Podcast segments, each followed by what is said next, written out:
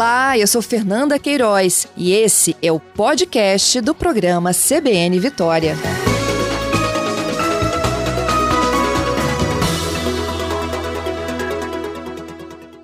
Doutor Gonzalo, bom dia. Bom dia, também aos ouvintes aí da Rádio CBN. Bom, eu começo pedindo ao senhor para fazer uma análise da pandemia desde o início até agora. O senhor, como médico sanitarista, fundador da Anvisa, o que, que o senhor pode dizer para o nosso ouvinte aqui do Espírito Santo? É, a pandemia é um, é um evento mundial, bobagem falar isso, mas é um evento mundial. Aqui no Brasil, nós gerimos muito mal a pandemia e isso gerou um número desastroso de mortes que poderiam ter sido evitadas. Então, é, cometemos muitos erros, não conseguimos fazer um bom isolamento social, é, não compramos máscaras, não, não, não fomos atrás de vacinas ou fomos atrás diariamente. E com isso temos hoje 600 mil mortos. Infelizmente, o Brasil não é exemplo para nenhum país do que deveria ter sido feito para combater essa pandemia. Agora, neste momento, estamos passando por um momento positivo. Temos mais de 50% de cobertura vacinal e tivemos, é uma coisa contraditória, tivemos a sorte e o azar de ter uma, uma, uma, uma segunda onda com a, a, a, variante Gama. A variante Gama matou muita gente, mas ela acabou nos protegendo da variante Delta. E a variante Delta hoje não está fazendo muitas vítimas no Brasil, como está fazendo vítimas, por exemplo, na Rússia. Por quê? Porque a variante Gama fez um desastre, matou 4 mil pessoas em média por dia durante um determinado período, mas imunizou uma parte da população brasileira contra a variante Delta. Então, neste momento, nós temos 50% da população protegida por vacinas, mas 30% da população que teve a doença provocada pela variante Gama está protegida contra a Delta. Lógico que tem uma parte da população que teve é, a variante Gama e tomou vacina. Então não dá para somar 50 mais 30. Mas de qualquer forma, nós temos uma proteção elevada é, da, da, da, sociedade e isso tem ocasionado essa queda no número de casos que nós estamos observando. No Brasil inteiro, nós estamos observando uma redução do número de casos e essa sensação de que a pandemia está sob controle. É uma sensação inadequada. Não é correto que nós estejamos protegidos dessa, dessa pandemia. Nós estamos num momento bom, mas a pandemia não acabou ainda. A pandemia acaba quando no mundo nós não tivermos mais casos. Enquanto isso não acontecer, há a possibilidade de surgir uma nova variante, como surgiu a Delta, como surgiu a Gama. E aí o jogo fica zerado se essa nova variante é, for capaz de driblar as vacinas que nós estamos usando. Então, temos boas notícias, mas não dá para sair pulando o carnaval. Tem que ter um pouco mais de respeito a esse vírus. É, essa seria também as nossas, a nossa próxima pergunta, a nossa próxima conversa, porque aqui no Espírito Santo também o governo do estado já fala em festas de fim de ano, já como eram antes da pandemia, ressaltando que os idosos ainda podem é, ter mais risco né, de evoluírem, pegarem a doença, evoluírem para uma forma mais grave, para o óbito. É, e a gente vê estados brasileiros também já preocupados com o final de ano, com o carnaval, abrindo de uma forma geral, e o brasileiro já cansado de uma pandemia pandemia, né, que já estamos há quase dois anos com ela, acaba relaxando um pouco, né, doutor? Como é que fica isso? A gente, tá, a gente não está nesse momento ainda de comemorações. Veja, nós tivemos até agora 600 mil mortos e continua morrendo gente. É pouco, mas continua morrendo gente. Eventos fechados com pessoas vacinadas podem ser realizados é, tem um risco, tem um risco, mas é um risco bastante baixo. Retomada de atividades como aulas é fundamental, temos que retomar. Agora, eventos abertos, que você não controla se a pessoa que está presente é vacinada ou não, não deveriam ser realizados. Então, é, vamos assistir um jogo de futebol? Todos vacinados. Vamos ao cinema? Todos vacinados. Vamos ao teatro? Todos vacinados.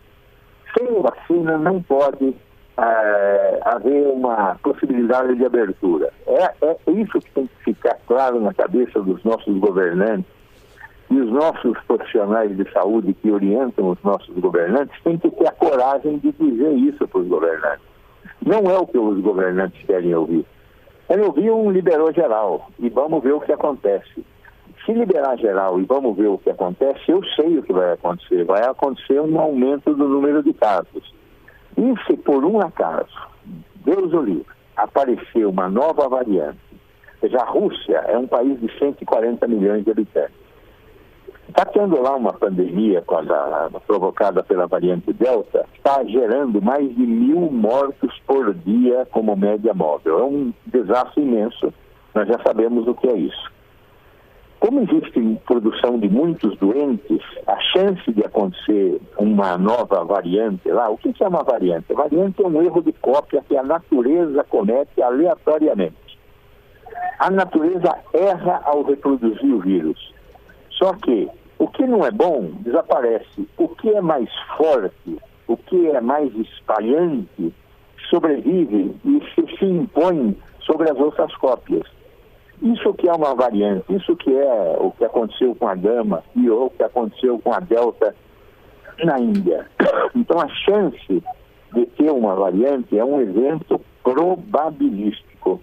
É, pode acontecer. Então, eu tenho muito medo de que na Rússia surja uma nova variante e essa nova variante circula no mundo com esse negócio de avião, em um, dois dias está no mundo inteiro.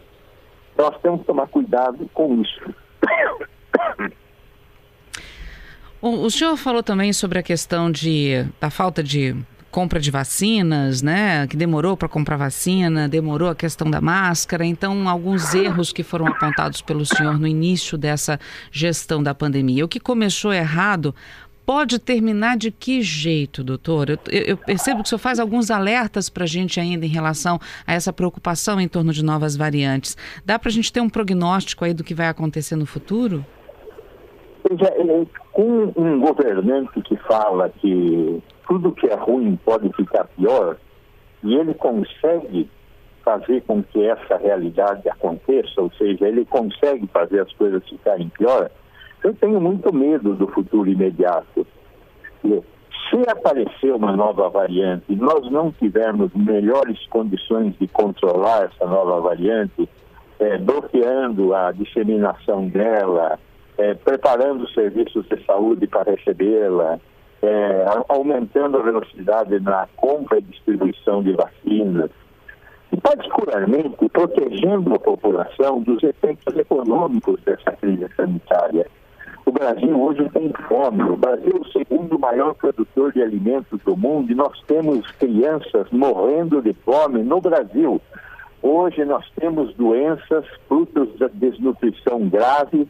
Eu, os últimos casos que eu vi de desnutrição grave foram em 1977, 78, há 40 anos atrás. De repente, no Brasil está tendo casos de desnutrição grave em criança no Nordeste. Eu vi esses casos. Isso é terrível. Isso é, é, é, não, não tem nome. Então, o Estado brasileiro precisa proteger a sociedade brasileira da insegurança alimentar. Então, eu estou muito preocupado com o futuro imediato. Né? Uhum. Por quê? Porque nós não temos gestão, nós não estamos governando o que está acontecendo, infelizmente. Bom, por falar em gestão, é, nessa, nessa governança, né? É, o senhor foi o fundador da Anvisa. Como é que o senhor vê o posicionamento da Anvisa nessa nossa crise sanitária? Olha, é uma das poucas coisas. Eu, eu, eu digo isso não porque tenho algo a ver com a Anvisa, porque eu acho que a Anvisa não foi uma obra minha, foi uma obra da sociedade brasileira. Foram os brasileiros que construíram a Anvisa, é, eu participei junto. Mas hoje a Anvisa ela tem um corpo de servidores estáveis, concursados, que foram os responsáveis por impedir a politização da Anvisa. A Anvisa teve um comportamento exemplar durante essa crise. Em momento algum permitiu que a disputa entre Bolsonaro e Dória contaminasse suas decisões e oferecer para a população brasileira os melhores imunizantes, os melhores medicamentos e tomasse decisões muito corretas. Então, a Anvisa, particularmente, está de parabéns nessa crise. É uma das poucas coisas que sobraram do governo nessa crise. Bom, já que o senhor falou das vacinas, as quatro que estão no Brasil são as melhores, na sua opinião? Veja, é, poderíamos ter também a Moderna. A Moderna é uma vacina semelhante à da Pfizer, é uma vacina de RNA mensageiro, uma vacina disruptiva, muito boa. Né? É, das vacinas de vetor viral, nós temos as duas muito boas, que é a AstraZeneca e a vacina da Janssen, da Johnson Johnson. Né? Temos uma boa vacina de vírus inativados. As pessoas têm falado muito mal das vacinas de vírus inativados, mas são vacinas muito seguras. A vacina da Sinovac, vacinas muito seguras e que dão uma resposta imunológica importante. O, o fato que nós temos que ter noção é que não existe produção mundial suficiente de vacinas. Então nós temos que contar com a somatória das vacinas para conseguir cobrir uma população tão grande quanto a nossa. Então, as vacinas que nós temos são boas vacinas. E, e, nós temos como acabar com a doença se nós conseguirmos vacinar todas as pessoas e o mundo fizer a mesma coisa também, porque nós, como diz o presidente da OMS, o Dr. Tedros, é fundamental que a, que a doença deixe de circular no mundo para que o mundo possa se livrar da doença. Então, se livrar dela no Brasil é uma parte da tarefa. Mas essas vacinas que nós temos são boas e tem boas notícias aí. Estamos com a vacina de desenvolvimento do Butantan, a Butanvac, entrando em testes clínicos de fase 3. Temos a vacina nasal do Instituto do Coração, que é muito interessante, entrando em estudos clínicos que eu espero que dê certo. E se der certo, nós teremos uma nova arma feita aqui no Brasil. Existe a vacina Versimune lá em, em Ribeirão Preto, Existe a vacina de partícula viral sendo desenvolvida na FUNED, a Universidade Federal de Minas Gerais. Ou seja, tem boas notícias no espectro do desenvolvimento tecnológico no Brasil, apesar do desfinanciamento que nós estamos passando e com a falta de recursos, inclusive, para fazer esses testes clínicos no Brasil, para os quais o Congresso brasileiro precisa acordar. Se esses 600 milhões que foram rapelados da ciência e tecnologia não voltarem, parte desses testes que poderão desenvolver novos imunizantes para o Brasil e para o mundo não serão realizados. O senhor falou a respeito dessa nova tecnologia, né? O RNA mensageiro de algumas vacinas, como a Moderna, a Pfizer também. É, algumas pessoas ainda ficam com o pé atrás em relação a essa, essa tecnologia. É relativamente nova, né? Em relação a outras vacinas tradicionais que são aplicadas, foram feitas, né? São feitas até na campanha de multivacinação como um todo. Ah, essa tecnologia do RNA mensageiro é, assusta ou as pessoas podem ficar tranquilas, doutor? Veja bem, você pega um pedaço de uma forma de vida e põe no meu corpo. O meu corpo reage à presença daquela forma de pedaço de forma de vida e produz um anticorpo, uma defesa. Ele acha que aquilo é um atacante, vai lá e produz uma defesa. Essa é a vacina tradicional. Uhum. A vacina de RNA mensageiro, em vez de eu pôr um pedaço do bicho dentro do meu corpo, eu ponho uma mensagem para o aparelho genético das minhas células produzirem um pedaço daquele vírus. Então, entra aquela mensagem e o meu aparelho é, de reprodução, as minhas células, produzem um pedaço do vírus. O corpo identifica aquele pedaço do vírus e produz uma defesa. É isso. Não tem nada de diferente. A única vantagem é que quando eu mando produzir, esse produto é mais puro. Ele consegue ser mais estimulante para a produção de anticorpos. Essa é a grande vantagem do RNA mensageiro. Agora, ele não altera a minha mensagem genética, uhum. não altera a minha capacidade genética, ele só reproduz um pedaço do que eu quero combater, que é o vírus, dentro do meu organismo e o meu organismo identifica aquilo como inimigo e produz anticorpos. É, é só isso. Hum. O resto é ignorância, idiotice, negacionismo de idiotas. Bom, falando sobre vacinas também, eu queria que o senhor abordasse a sua visão a respeito do Plano Nacional de Imunização. O Brasil já foi referência né, em PNI para outros países também. Se o senhor elogiou a Anvisa, o mesmo elogio cabe para o Plano Nacional de Imunização ou não? Olha, foi uma das poucas coisas que a nossa ditadura fez adequadas, né? É, criou um projeto nacional para distribuir universalmente vacinas no Brasil. E isso foi fundamental para, como um dos setores importantes para a redução da mortalidade infantil. Hoje nós temos quase 40 doenças sendo combatidas por um conjunto de vacinas praticamente nenhum país do mundo utiliza com a capacidade que o Brasil utiliza. O Brasil tem pontos de venda, ou pontos de aplicação, desculpe, de vacinas, é, como nenhum país tem. Nós temos 38 mil pontos de aplicação de vacinas nesses 5.570 municípios que nós temos no Brasil. Você tem uma capacidade, uma capilaridade de, de, de, entregar vacinas que foi responsável por acabar com a doença chamada varíola, que matava muita gente, foi um dos maiores flagelos da humanidade conseguimos acabar com a paralisia infantil, pusemos sob controle doenças como sarampo, rubéola, difteria, tétano, etc. Então, o nosso programa é um programa poderoso. Neste momento está de joelhos. Por quê? Porque falta financiamento para fazer campanhas. Não falta vacina, falta campanha, falta informar a população, venha se vacinar, se a população não for convocada para vir vacinar, nós não vamos ter vacinação. Essa campanha contra a Covid só deu certo, como está dando, 50% já vacinados, graças a vocês da imprensa. Foram vocês que chamaram a população a ser vacinada. O Estado não o fez. Né? Hoje nós temos 8,5 milhões de pessoas que tomaram a primeira dose e não tomaram a segunda. Como é que uma pessoa toma a primeira dose e não toma a segunda? Ele não é um negacionista. Ele só não veio tomar a segunda dose porque não foi informado. Tem algum problema nessa comunicação. Então, nós temos um senhor programa de vacinações, temos vacina e não temos governo. Esse é o grande diagnóstico que a gente tem que chegar. Falta coordenação, então, de uma forma geral. Falta coordenação, de uma forma geral, falta coordenação. E dentro da coordenação, no que diz respeito à saúde pública, falta comunicação. Sem comunicar, as pessoas não são avisadas das obrigações que elas têm que fazer frente. Então é fundamental comunicar.